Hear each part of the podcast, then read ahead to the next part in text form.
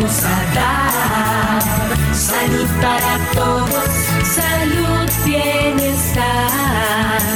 Desde este momento estamos en tu hogar. Salud para todos. Salud para todos. Salud para todos. Salud para todos.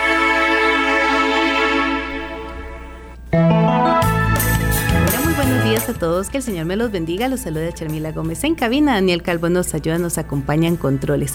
Agradecerles por estar un día más en sintonía con nosotros en esta maravillosa, fría, espléndida y movida mañana de viernes. Yo le doy la más cordial bienvenida a Salud para Todos, un programa de la Caja Costarricense de Seguro Social, donde cada mañana aquí en los 98.7 de Colombia, ustedes y yo nos venimos a encontrar para conversar esos temas de salud que tanto nos benefician a nosotros, seres queridos y familiares. Siempre decimos que lo más importante es que ustedes sean nuestros promotores de la salud, que replique la información que los especialistas nos regalan y nos brindan en esa hora de programa. Así que siempre con esas dudas, comentarios y consultas eh, que ustedes nos hacen, aprendemos todo. Lo más importante que participen con nosotros a través de nuestras diferentes redes sociales.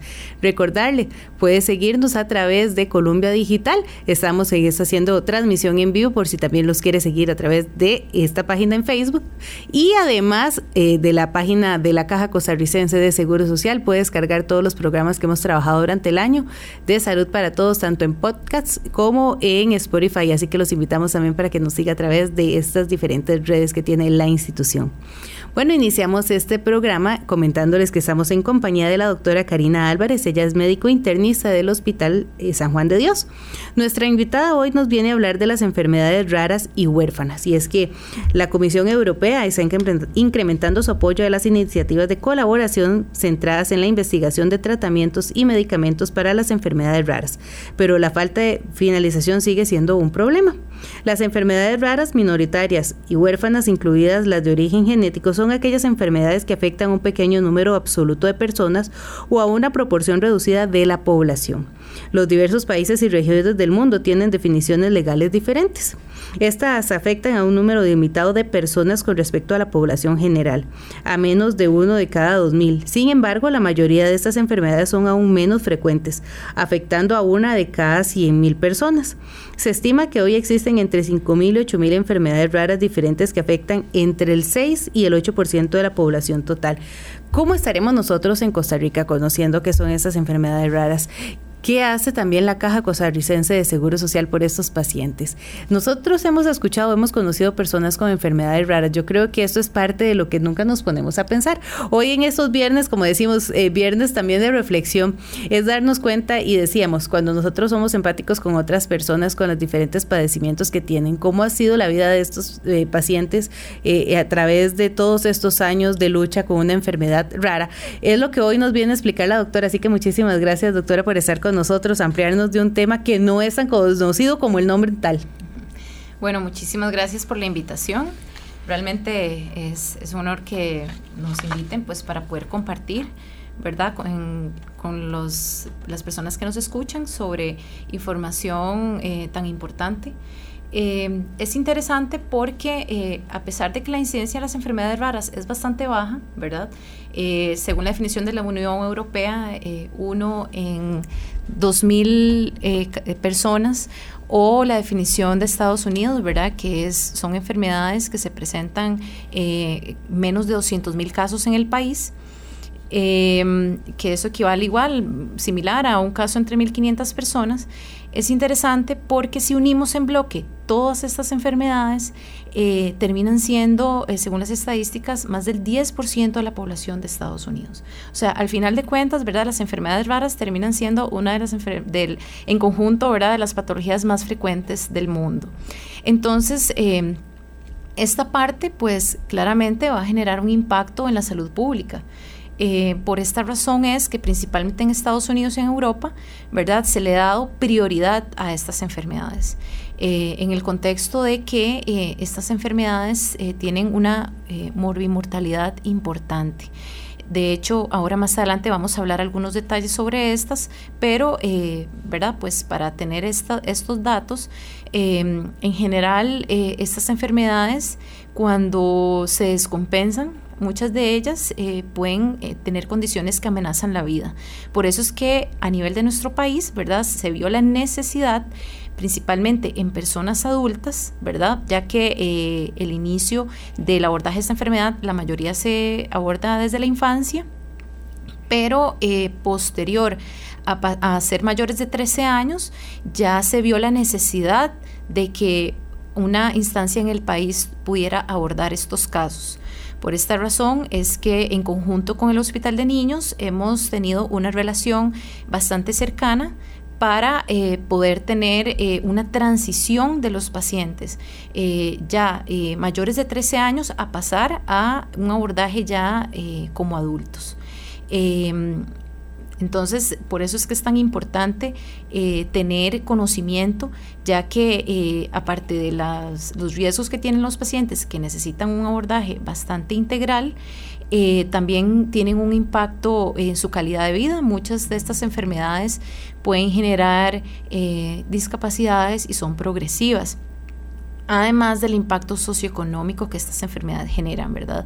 Porque en este caso, eh, ahora más adelante vamos a comentar, pero en general muchas de ellas eh, requieren cuidadores, eh, requieren medicamentos especiales muy costosos e incluso requieren dietas especiales, ¿verdad? Por las restricciones dietéticas que muchas de estas enfermedades requieren.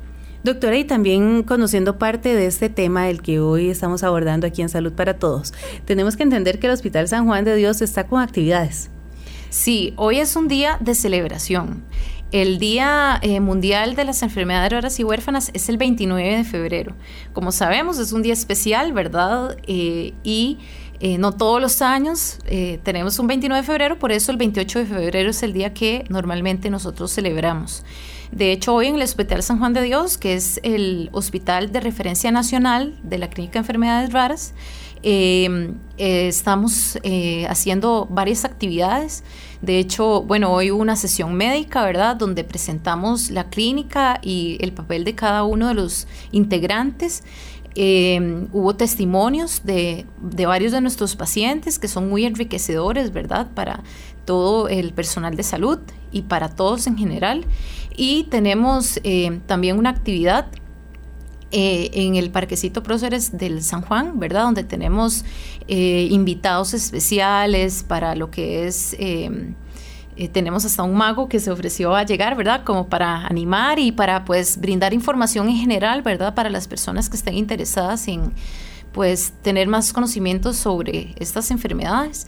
Tenemos varios, varios pacientes invitados y eh, realmente es un día de mucha alegría porque ha sido todo un reto, ¿verdad? El asunto de la clínica, pero gracias a Dios primero y, ¿verdad? Y a todo el apoyo de la caja, el apoyo de la dirección del hospital y de todas las jefaturas hemos logrado llegar bastante lejos.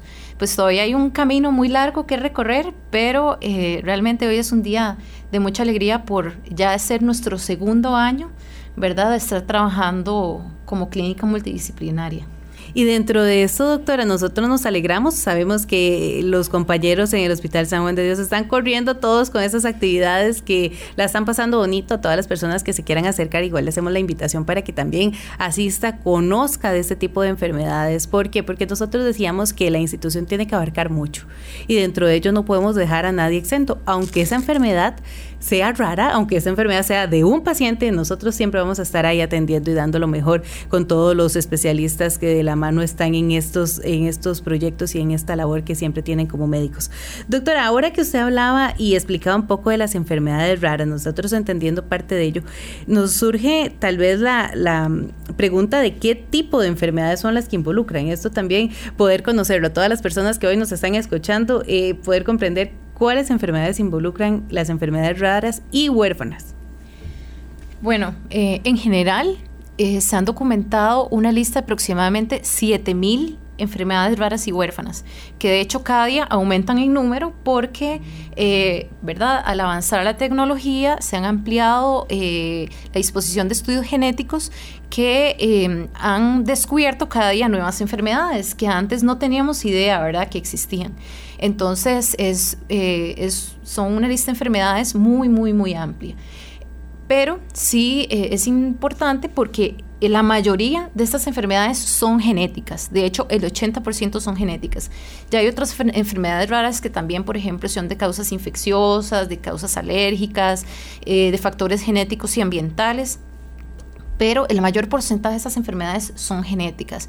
De hecho, eh, en nuestra institución, ¿verdad? En el San Juan de Dios, el mayor porcentaje de las enfermedades que nosotros valoramos son las conocidas eh, errores innatos del, metabolismo. ¿Y en qué consisten estas enfermedades? Bueno, a grandes rasgos, ¿verdad? En términos generales, eh, son enfermedades, ¿verdad? Que al surgir una variante genética, antes llamadas mutaciones genéticas, eh, estas van a generar la ausencia de la producción de una enzima. Eh, nosotros necesitamos las enzimas para muchos procesos vitales del cuerpo. Entonces, cuando hay deficiencia o ausencia de una enzima, esta va a impedir que los procesos metabólicos del organismo puedan finalizarse, quedan incompletos. Entonces, al estar incompletos estos procesos, terminan generando acumulación de sustancias tóxicas. Eh, en este caso, ¿verdad? La mayor parte de los casos, al haber acumulación de sustancias tóxicas en el cuerpo, tienden a acumularse o a afectar diversos órganos y sistemas. Esto es en general, digamos, eh, la idea principal de cómo es que se generan eh, la mayor parte de las enfermedades que vemos en la clínica. Entonces son enfermedades de, mucho cuidado, son enfermedades de mucho seguimiento, son enfermedades que tienen que ser abordadas por múltiples especialistas. En este caso, medicina interna, nosotros hacemos una valoración integral, ¿verdad? Un análisis de los múltiples órganos y sistemas y acudimos a distintas subespecialidades cuando requerimos estudios especiales que nos han brindado un gran apoyo.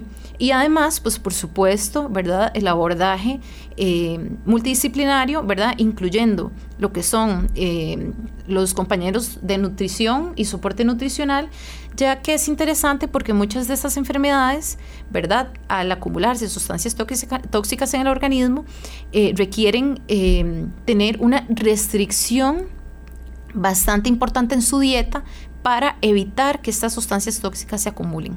Entonces, al restringir totalmente esas sustancias, entonces tenemos una mayor probabilidad, ¿verdad?, de que el paciente esté estable. Sin embargo, en el momento que haya transgresión de la dieta, entonces eh, pueden haber eh, crisis o pueden haber descompensaciones importantes que incluso amenazan la vida. Entonces, en este sentido, ¿verdad? Por eso son enfermedades, son enfermedades de mucho cuidado, de mucha atención. La parte de nutrición es pilar en este contexto y la Caja del Seguro Social también nos ha venido apoyando muchísimo con lo que son fórmulas especializadas para poder dar un aporte nutricional adecuado, pero con las restricciones específicas de ciertas proteínas. Podemos entonces comprender eh, cómo se tiene que trabajar en esta clínica. Podemos ver que tenemos eh, personal capacitado, médicos internistas, podemos saber que hay trabajadores sociales, hay psicólogos, nutricionistas que no pueden quedar por fuera, que son importantísimos con estos eh, pacientes de enfermedades raras. Y surgen muchas dudas relacionadas al tema y hoy queremos aprender lo mejor que podamos relacionado a ello y poder comprender lo que pasa también los pacientes, saber ahora que ellos estaban dando testimonio, que la doctora ya nos va a compartir parte de ello en este programa. Lo vamos a estar ampliando más adelante porque tenemos que hacer nuestra primera pausa. Ya regresamos aquí en Salud para Todos.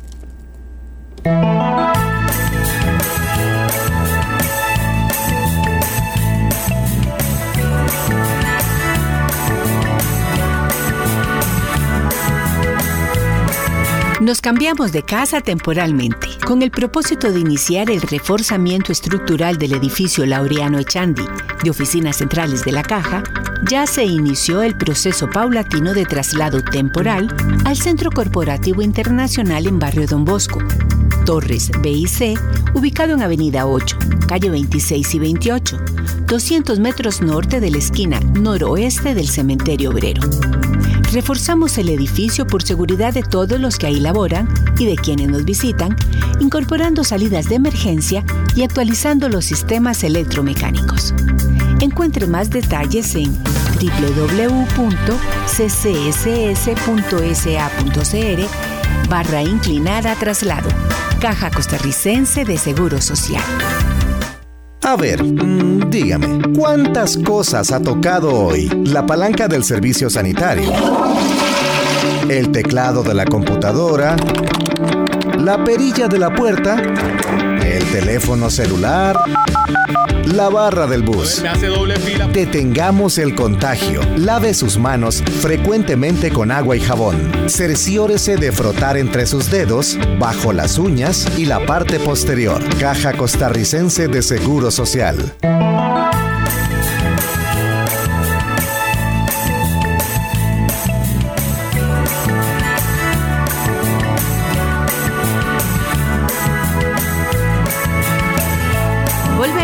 Salud para Todos, su programa en Radio Colombia en el 987, la emisora que está en el corazón del pueblo. Recordarle a todas las personas la importancia que tiene su fidelidad siempre que nos lo hacen saber a través de nuestros mensajes, a través de las llamadas telefónicas, agradecerlas y decirles que Salud para Todos se transmite de lunes a viernes de 9.30 a 10.25 de la mañana. Si usted en este momento nos está sintonizando, yo le comento que estamos en transmisión en vivo a través de Facebook Digital en Colombia Digital, así que nos puede seguir a través de ahí o a través de nuestras diferentes redes sociales de la Caja Costarricense de Seguro Social, tanto en Spotify como en podcast. Recordarles que tenemos la grata participación de la doctora Karina Álvarez, ella es médico internista, estamos eh, hablando, ella es del Hospital San Juan de Dios, eh, la invitada nos está conversando de las enfermedades raras y huérfanas, así que si usted quiere participar con nosotros, hacernos saber sus dudas, inquietudes relacionadas al tema, lo invitamos que lo haga a través de nuestra línea telefónica el 905-224-4933 o participe a través de nuestro WhatsApp el 70030303. Vamos a estar leyendo todas las consultas o dudas que tienen relacionadas a este tema, a este tema que nunca escuchamos tal vez en algún momento o ahora que ya le estamos prestando atención y ustedes quieren saber algo al respecto, nosotros los invitamos para que la especialista también nos lo aclare. Doctora, es que ahora estábamos eh, conversando de cómo se empiezan a dar, cómo se empiezan a desarrollar estas enfermedades raras, cómo llegan al Hospital San Juan de Dios. Algo que llamaba mucho la atención y hablábamos fuera de micrófonos y tal vez hoy podemos conversar, es la falta de genetistas en adultos. Esto también ha hecho que los médicos internistas estén muy de la mano con estos pacientes. Claro que sí. Eh, bueno, realmente en el país, ¿verdad? Tenemos dos genetistas, ¿verdad? En el Hospital Nacional de Niños que eh, principalmente pues abarcan la población infantil, sin embargo, ¿verdad? Por no haber una eh, entidad, ¿verdad?, de la caja en ese momento para abarcar eh, los pacientes adultos con enfermedades raras, ellos estuvieron asumiendo los pacientes en la edad adulta. Sin embargo, pues ya en determinado momento se vio la necesidad de un abordaje integral en adultos que por esta razón es que se solicitó, ¿verdad?, a través de la eh, gerencia médica que un hospital eh, se pudiera hacer cargo de estos, de estos pacientes. De hecho, la Clínica de Enfermedades Raras eh, ya existía como un proyecto personal del doctor Marco Vinicio Alvarado, sin embargo, eran otro tipo de enfermedades, eh, algunas sí, enfermedades eh, metabólicas, errores innatos del metabolismo.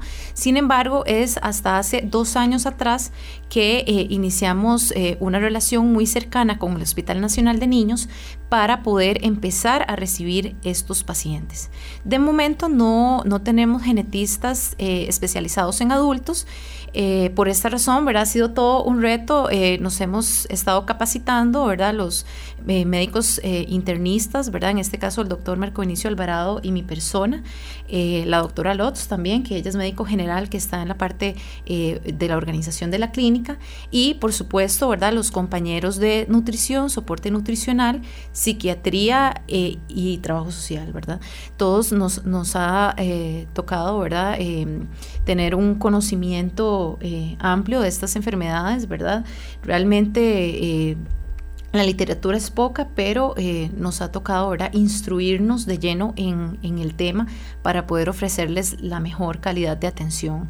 Em, la transición es interesante, ¿verdad? Porque incluso los pacientes adultos, ¿verdad? Eh, siendo atendidos en el hospital de niños, eh, ha sido todo un cambio para ellos porque eh, la atención, ¿verdad? Es para personas adultas donde en, en conjunto, ¿verdad? Les damos información amplia sobre su enfermedad, sobre los cuidados que tienen que tener y em, ellos en este tiempo, ¿verdad? Que han pasado a nuestra clínica, eh, muchos han aprendido a, eh, interiorizar su enfermedad, ¿verdad? Asumir la responsabilidad de sus enfermedades, a ser más independientes. Entonces ha sido una transición eh, interesante, ¿verdad? Un cambio porque eh, el equilibrio, ¿verdad? Entre lo que es eh, la sobreprotección y lo que es más bien la exclusión de estos pacientes es un tema importante, que se necesita un equilibrio. Y si bien en el hospital de niños reciben un apoyo increíble, ¿verdad? Pero sí ya para la edad adulta ya necesitan pues cierto grado de independencia y de autocuidado. Entonces, por esa parte, ¿verdad? Principalmente los colegas de psiquiatría, ¿verdad? Y la licenciada en eh, trabajo social nos han brindado un gran apoyo. Pero sí, ¿verdad? De momento eh, no tenemos estos especialistas, esperemos que pronto eh, se empiecen a formar en esta área. pero bueno, gracias a Dios hemos podido organizarnos bien con el apoyo del Hospital Nacional de Niños. Ellos, em, en conjunto con nosotros, tenemos reuniones mensuales donde em, se hace entrega, digamos, de, los casos. Eh, son reuniones eh, en las que hay múltiples especialistas donde nos detallan las características más importantes de cada uno de los pacientes y eh, los principales abordajes que ellos les han brindado a través del tiempo. Doctor, y es que ahora usted comentaba, tenemos que entender que el pasar del Hospital de Niños al San Juan de Dios, hay niños de 13 años y ya eh, corresponde verlos en el Hospital San Juan de Dios. Entonces seguimos pensando que son niños. Dentro de esto, de, el cambio es significativo para ellos.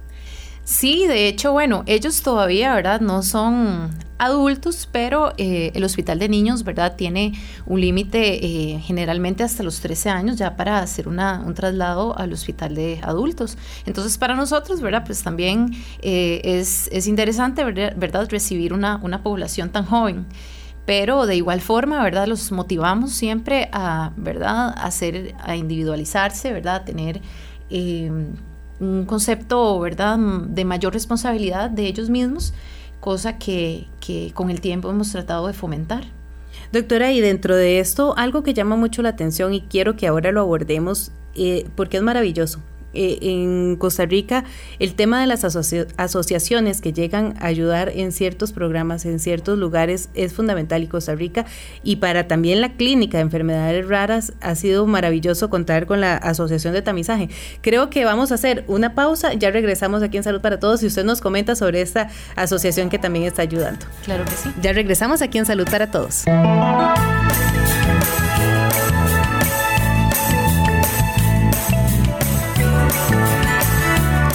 Estamos de regreso en Salud para Todos, un programa de la Caja Costarricense de Seguro Social aquí en Colombia, la emisora que está en el corazón del pueblo.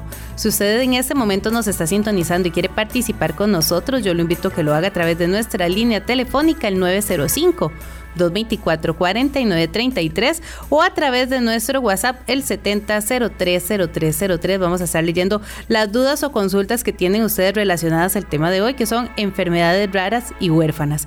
En compañía de la doctora Karina Álvarez, ella es médico internista del Hospital San Juan de Dios. Vamos a conversar parte de todo eh, esta gama de enfermedades que ella nos está ampliando de la cantidad de especialistas que también atienden la clínica de enfermedades raras ubicadas en el San Juan de Dios. Doctora, es que ahora que estábamos conversando y que en Costa Rica es maravilloso lo que podemos contar con las asociaciones. Aquí en Costa Rica hay una asociación de tamizaje, tal vez usted nos puede ampliar eh, de ella, de qué es lo que nos ayuda también y por qué somos privilegiados en Costa Rica. Sí, eh, realmente Costa Rica es un país privilegiado. De hecho, a nivel de Centroamérica, eh, tenemos la Costa Rica, ¿verdad? Es uno de los pocos países, ¿verdad?, que tienen una asociación de tamizaje Em, de hecho, únicamente en Panamá existe un centro de tamizaje, pero es privado y tiene que ser financiado ¿verdad? por eh, las familias o los propios pacientes. Eh, en este caso, ¿verdad? la Asociación de Tamizaje es una asociación privada sin fines de lucro, ¿verdad? que se ha eh, unido y ha ofrecido el apoyo ¿verdad? a la Caja Costarricense del Seguro Social. específicamente, ¿verdad?, en, la, en el Hospital Nacional de Niños, donde gracias a ellos se ha podido eh, desde el año 1993 poder hacer diagnósticos oportunos, tempranos, antes de eh, que estas enfermedades progresen y generen discapacidades o secuelas irreversibles. De hecho, hay una gran, un gran impacto en lo que era el tiempo antes del tamizaje y a partir del tamizaje. De hecho, eh, el, tiempo antes, ¿verdad? Los pacientes que, no estuvieron, eh, que no tenían la oportunidad del tamizaje, eh, previamente muchos pues se les pudo ser diagnóstico, pero años después, ¿verdad?, de su nacimiento. Incluso algunos requirieron eh, viajar a Canadá, Estados Unidos para poder eh, tener el diagnóstico de su enfermedad.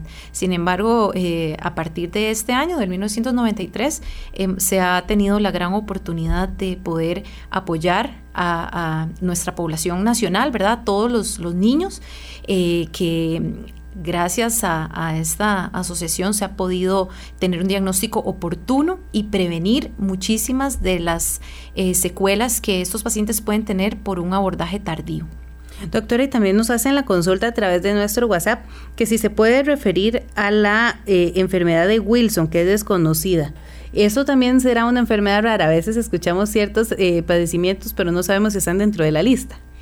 Bueno, la enfermedad de Wilson eh, ¿verdad? También es un error innato del metabolismo, particularmente del manejo de los metales, específicamente del cobre. La incidencia de esta enfermedad oscila aproximadamente de un caso en 30.000 individuos, pero en Costa Rica particularmente tenemos una incidencia un poco mayor, ¿verdad?, que en el resto de los países. Em, esta es una enfermedad que, em, ¿verdad? Por deficiencias enzimáticas tienden a generar acumulación de cobre en el cuerpo y principalmente los órganos afectados son eh, lo que es cerebro, lo que es hígado y lo que es la córnea. Entonces esto nos puede generar, ¿verdad? A largo plazo, si no tenemos un diagnóstico oportuno, em, vamos a, encontrar lo que son eh, cuadros ya de, enfermedad eh, del hígado que con el tiempo incluso ya se pueden documentar casos de cirrosis. También tenemos afectación ocular y también tenemos lo que es la afectación cerebral, que en este caso pues sí puede generar eh, lesiones importantes, también trastornos psiquiátricos, por lo que eh, es importante en nuestro medio eh, sospecharlo para poder brindar un manejo oportuno. Esta enfermedad particularmente es manejada por la especialidad de gastroenterología. Eh, muchas veces nosotros, los internistas, eh, en muchas ocasiones hacemos el diagnóstico inicial y posteriormente tenemos el gran apoyo de los compañeros gastroenterólogos. O en muchos casos ellos eh, también hacen el diagnóstico, pero cuando no hay claridad inicial, ¿verdad? llegan donde nosotros y ¿verdad? Podemos hacer un diagnóstico para posteriormente ser manejado por nuestros colegas. Y aquí nos dicen, hola, un buen día para preguntar. La atrofia muscular es una enfermedad rara. Es que tengo esa duda. En mi familia ha habido tres casos, pero lo raro es que desarrolla en los tres después de que son grandes. Dentro de esto nos lo hace, lo hace la consulta doña María de Naranjo. Sí, eh, esta también es un grupo de enfermedades eh, raras. Hay muchos tipos y eh, en este caso no siempre se diagnostican desde la infancia, ¿verdad? Dependiendo de la eh, severidad de cada enfermedad. Entonces muchas de estas inclusive se, se diagnostican hasta la, hasta la edad adulta.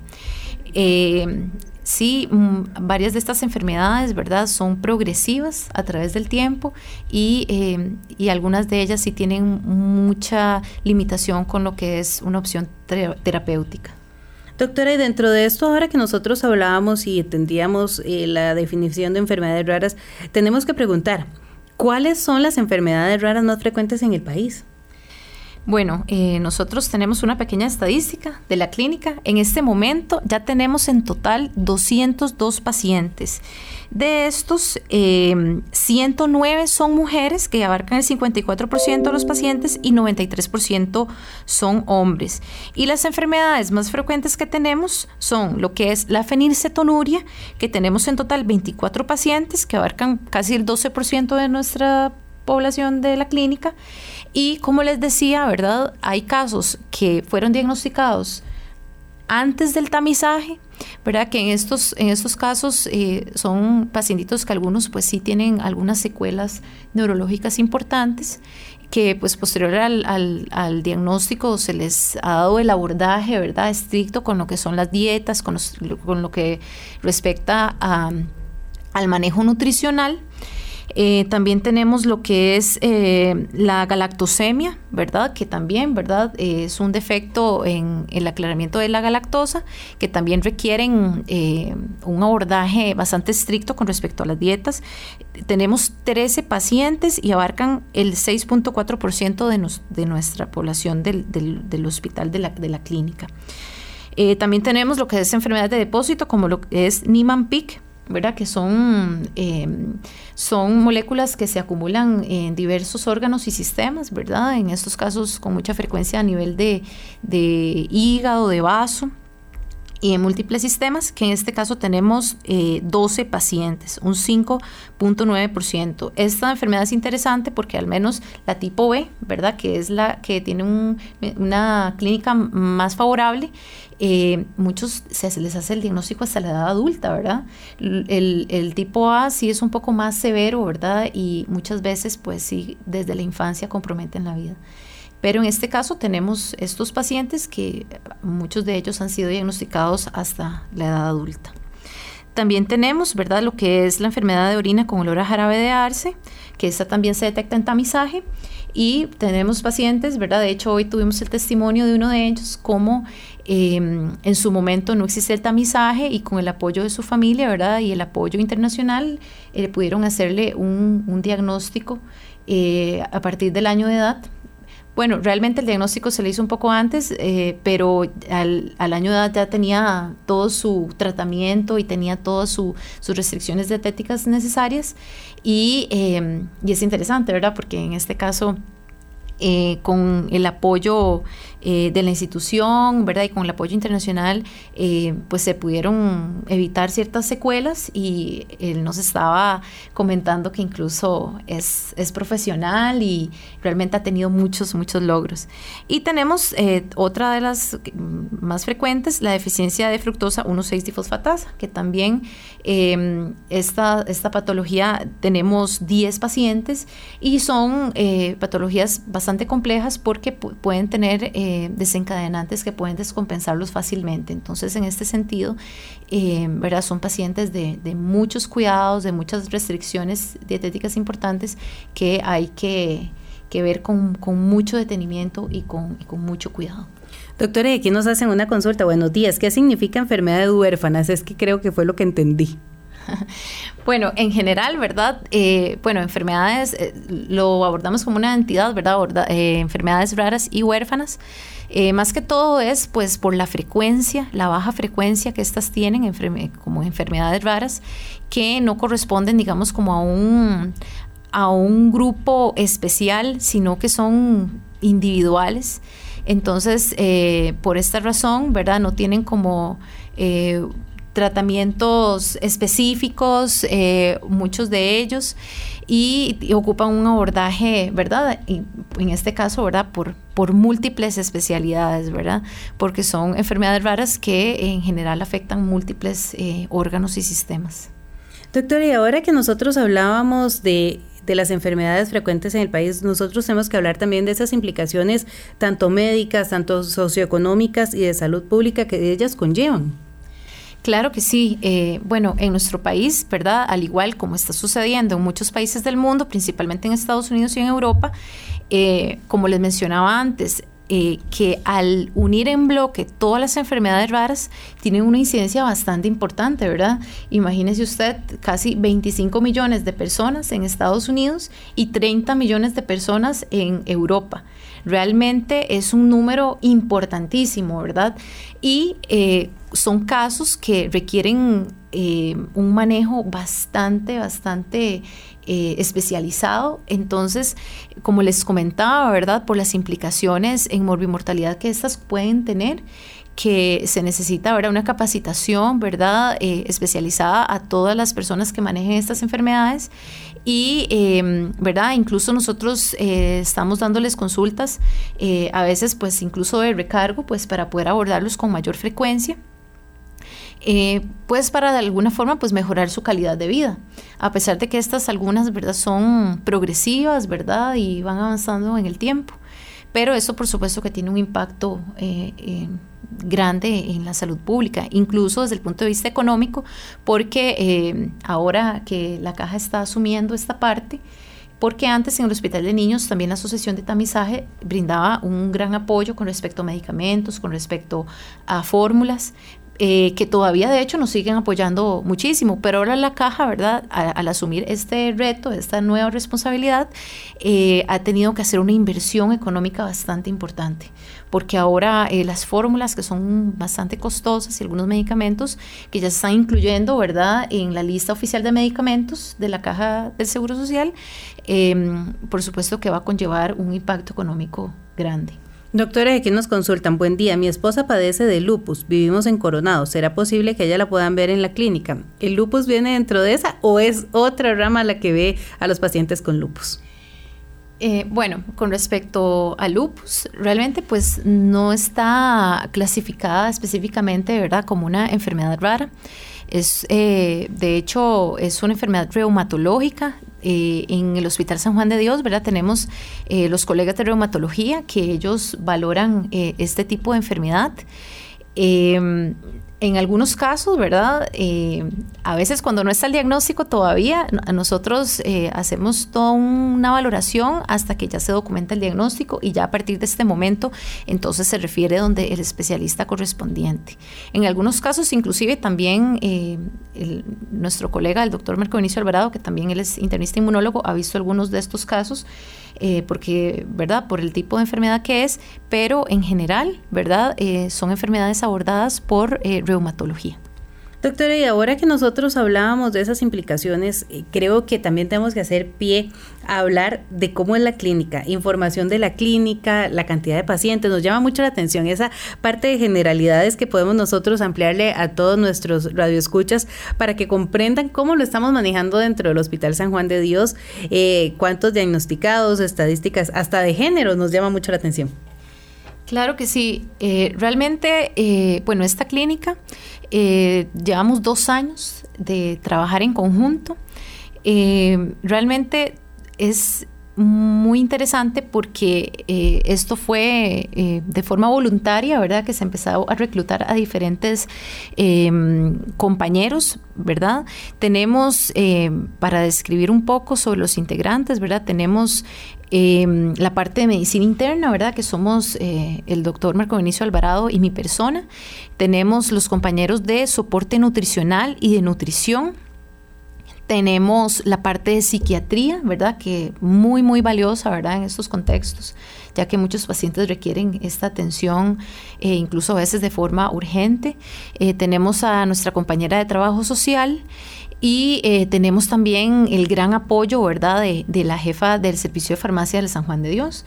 Entonces, en conjunto, eh, nosotros eh, de forma voluntaria decidimos integrarnos en la clínica, ¿verdad? Para todos es un gran reto, es algo diferente, algo nuevo y sabemos que con esto podemos brindar un gran apoyo a estos pacientes y pues tener un impacto en, en, su, en el abordaje integral de su enfermedad. Por eso es que ha sido una experiencia muy bonita. Em, nosotros ya hemos llegado a tener 202 pacientes y faltan muchísimos más por integrarse, ya que ha sido un proceso, eh, pues, o sea, una transición, ¿verdad? En que cada mes, ¿verdad? Nos presentan eh, nuevos pacientes que van a ser integrados en la clínica. De hecho, eh, simultáneamente, ¿verdad? La, la, gerencia médica, la dirección del hospital y nuestro jefe también nos han ayudado muchísimo con lo que es eh, habilitar, ¿verdad? Lo que son las, las sesiones para poder eh, trabajar en conjunto, ¿verdad? Consultorios en conjunto. De hecho, simultáneamente digamos, la consulta de los miércoles empieza a las 7 de la mañana y simultáneamente tenemos pacientes en medicina interna, a la misma hora tenemos en nutrición, a la misma hora en, em, en, la parte de psicología y trabajo, trabajo social. Nosotros trabajamos en parejas, entonces, trabajo social en conjunto con psiquiatría. Ellos abordan al paciente juntos porque ellos pueden integrarse muy bien. Eh, desde el punto de vista psicosocial, ¿verdad? Y la parte eh, nutricional, también tenemos al licenciado en nutrición y al médico eh, especialista eh, en la parte de soporte nutricional, que es todo lo que es el apoyo de recomendaciones, lo que es requerimiento de fórmulas especiales, ¿verdad? Pues vigilar que los pacientes no tengan deficiencias nutricionales por las dietas tan, tan estrictas que requieren. Em, y, ¿verdad? También tenemos pues la parte de farmacia, ¿verdad? Que que la, la colega, eh, ella nos ha brindado un gran apoyo porque realmente son trámites bastante extenuantes eh, lo que los que se requieren hacer para que eh, se apruebe, ¿verdad? Que el Comité Central de Farmacoterapia, ¿verdad? Apruebe medicamentos especiales que antes no se requerían, ¿verdad? Y ellos también nos han brindado un gran apoyo y una gran apertura para la aprobación de estos medicamentos y que los pacientes ya tengan disposición de poder retirarlos en la caja. Todavía faltan algunos medicamentos, es un proceso ahí que vamos poco a poco, pero eh, tenemos la gran ventaja de que la Asociación de Tamizaje nos sigue apoyando muchísimo. El primer paso ya está, doctora, ya eso eh, es seguir caminando de la mano de las asociaciones y todas las personas que ayudan en pro de la clínica de enfermedades raras. Nos preguntan también que si esas enfermedades tienen cura, doctora. Bueno, tal vez para hacerles eh, de forma muy puntual, ¿verdad? Eh, algunas generalidades. Básicamente casi solo el 5% de estas enfermedades tienen una opción de tratamiento. Realmente eh, muchas de ellas tienen mucha limitación para opciones terapéuticas. También sucede, ¿verdad?, que no son tal vez el principal objeto de interés para muchas, para el mercado.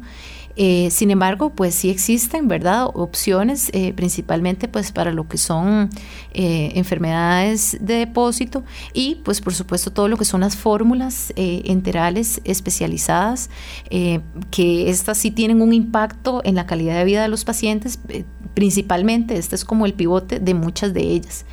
Pero sí, lastimosamente, pues muchas de ellas no, no, no existen opciones terapéuticas Em, ¿verdad? Em, efectivas que, puedan eh, tener un impacto en la progresión de su, de su enfermedad.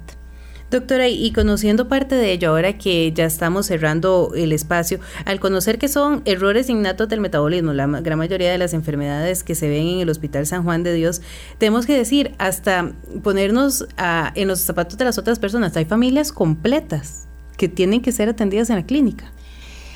Sí, vieras que es interesante porque, eh, bueno, como les mencionaba, esto eh, tiene un patrón de herencia autosómico eh, recesivo y en algunos casos, pues la consanguinidad también aumenta el riesgo de heredar estas enfermedades. Entonces tenemos familias, por ejemplo, lo que es galactosemia, que son varios hermanos que están con la enfermedad, incluso sus primos también que presentan enfermedad. Entonces, realmente eso tiene eh, un, patrón interesante familiar. Eh, principalmente creo que esta patología es la que más eh, miembros de la misma familia tenemos. Doctora, y muchísimas gracias por estar hoy con nosotros. Sabemos que en el Hospital San Juan de Dios la están esperando para seguir con todas las actividades que tienen eh, durante este día. A todas las personas eh, que hoy nos escucharon, yo creo que esto es una pincelada de lo que ve la Clínica de Enfermedades Raras y Huérfanas del Hospital San Juan de Dios. Muchísimas gracias a la doctora Karina Álvarez, médico internista de este hospital, por traernos y ampliarnos de una información que en muchas ocasiones tal vez desconocíamos. Así que muchísimas gracias. Muchísimas gracias a todos los que están en sintonía con nosotros. Los esperamos el lunes, Dios mediante, con más información aquí en Salud para Todos. Muchas bendiciones. Salud para todos, salud, bienestar. Los buenos consejos te van a ayudar. Salud para todos, salud, bienestar. Desde este momento, mejor te sentir salud para todos. Salud para todos. Salud para todos. Salud para todos.